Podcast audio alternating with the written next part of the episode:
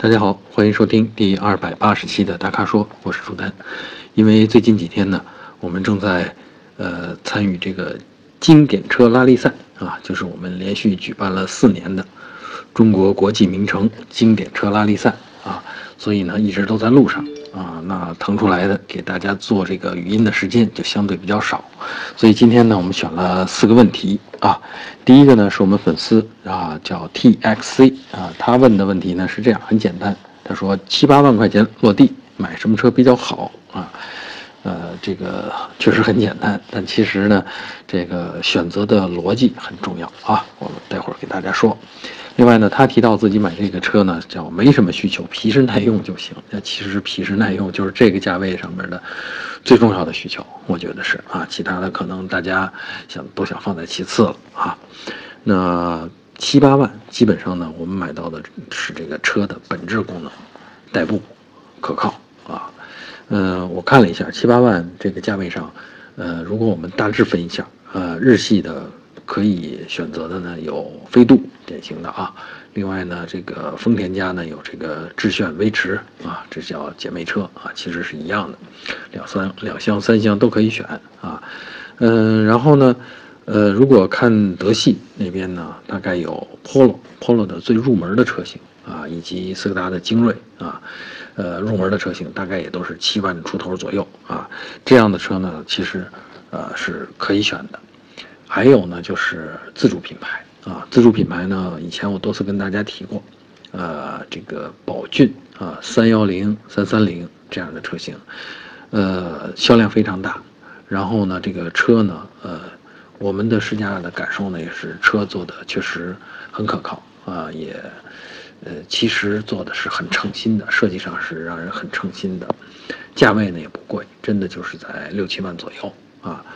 所以呢，我觉得。小车的话啊，这个咱们就图的是可靠、安全性，是吧？驾驶的这个感觉比较好啊，代步工具嘛啊，更高的品牌的追求啊，或者特殊功能的追求啊，或者是空间的追求啊，咱们都先得放到第二甚至第三层啊，这就是这个选小车或者选入门车型的这个基本逻辑啊。然后呢，这个选车的时候呢，我们尽可能的选这些。呃，带有 ESP 功能的这样的车型啊，当然，在这个价位上，这已经很挑战了，已经不太容易了啊。那么大家可以去找一找，可能比如说像宝骏的车型，那就在这个价位上也能提供啊。虽然都是入门款啊，所以呢，这样我的推荐呢，就是也别瞎找，因为在这个价位上，可能如果你真的上网去搜的话，嗯。那还是能够搜出几十款甚至上百款车来，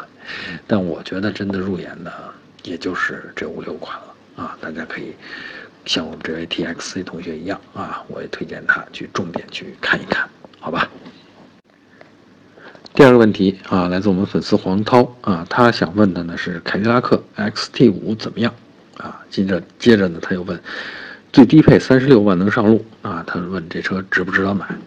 其实从他这个题面我就能分析出这个车非常打动他，因为造型设计的原因啊。凯迪拉克的这种比锋芒毕露的这种造型肯定非常吸引年轻人，而且呢又是一个新一代的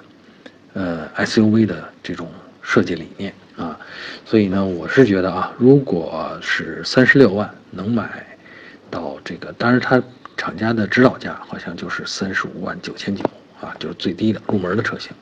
我看了看配置还算厚道啊，就是基本上大家常用的功能都有了啊，只是没有像这种呃奢侈型的配置，比如说它配了，它竟然配了倒车的视频啊，但是也因此就没有这个前后的倒车雷达了啊。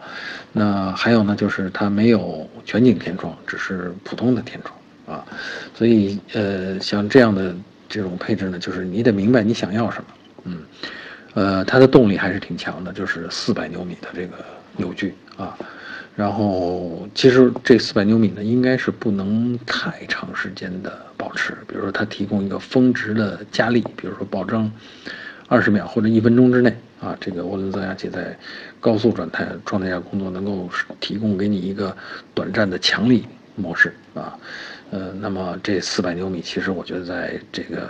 加速当中已经足够用了啊。这车的百公里加速好像是八点几秒啊，就是对这么大的一个车来说啊，一个二点零 T 的发动机带它能输出这样的性能，已经相当的有吸引力了啊。所以呢，我觉得这车啊，通通呃这个纵观了一下它的配置以后，我觉得这个车呃是可以买的啊，就是。而且呢，是针对这些喜欢凯迪拉克这种设计风格的，毕竟这种风格很独特，啊，在这个价位上，你很难再去找到有这么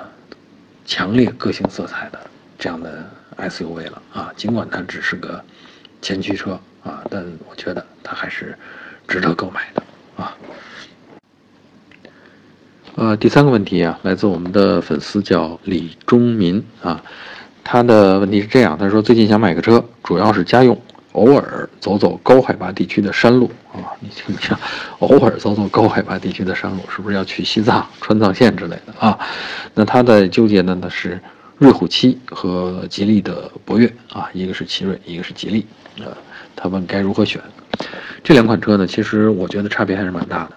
呃，瑞虎七呢，其实更偏重于城市 SUV 这个概念啊，它无论这个外观内饰的设计，还是功能的取舍上面，都更偏重城市用途啊。呃，而这个博越呢，它就更怎么说，更传统，或者是更像大家印象当中的 SUV 啊。另外，瑞虎呢，这个瑞虎七呢，大概是有2.0排量，呃，和 1.5T，呃，这两种排量。那主流配的都是自动变速箱。啊，那配的是 CVT，好像是，呃，当然也有手动，但是我觉得这个手动的车型比较少。另外呢，呃，手动呢，在这个呃这类车型上，就城市 SUV 上面，大家用的还是偏少。毕竟人家这个自动的车型卖的不贵啊，所以手动的车型呢就偏少啊。那么博越呢，其实啊是用的是2.0。或者是一点八 T，这两种发动机，我看了一下，我还是很推荐这个一点八 T 这个发动机，用这个动力配置，而且一点八 T 呢既有自动也有手动啊，跟瑞虎七一样，啊，它的手动呢用的也是六档自动呃六档变速箱。手动的六档变速箱啊，我为什么推荐 1.8T 呢？因为，呃，排量大一点呢，实际上，特别是都在增压的情况下，排量大一点呢，就意味着，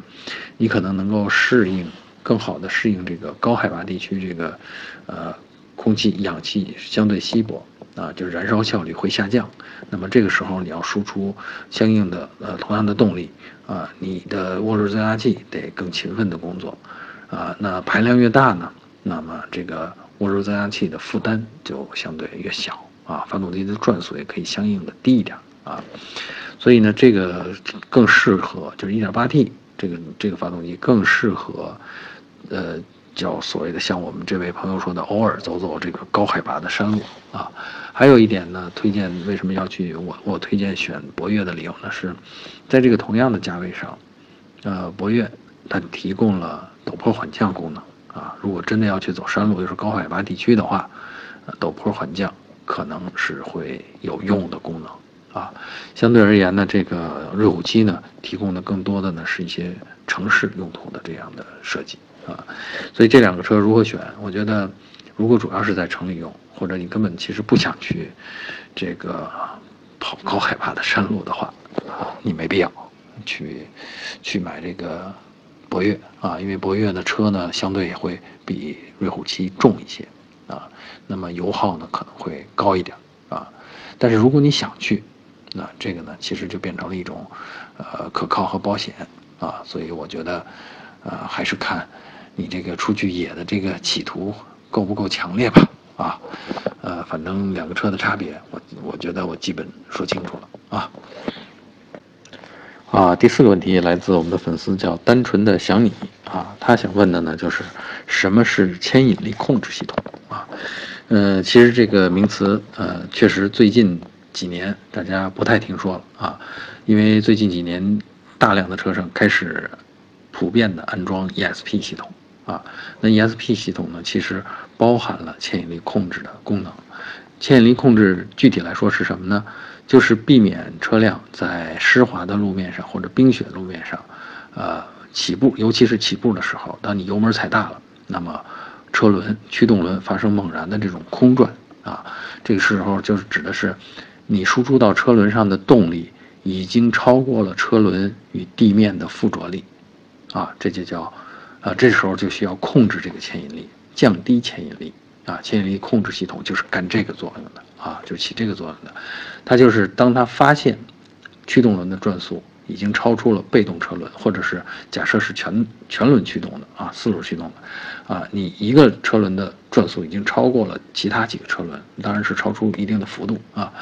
呃，那么行车电脑就会判断那是这个车轮开始空转了，开始打滑了啊。这时候，这个牵引力控制系统要做的工作就是先把油门降下来。先把动力输出降下来啊，降到什么情况呢？降到哎四个车轮基本速度一样的时候，啊，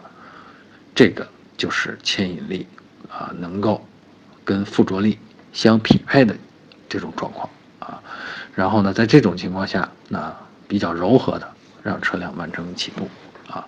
不光是起步，有的时候在行驶当中。啊，因为驾驶者的这个驾驶意图的变化，或者是路面状况的突然变化，可能都会出现这种，呃，单个或者单侧车轮打滑啊，尤其是驱动驱动轮打滑的这种现象。那这个时候呢，牵引力控制系统呢都会介入啊，都会把油门降下来，减小这个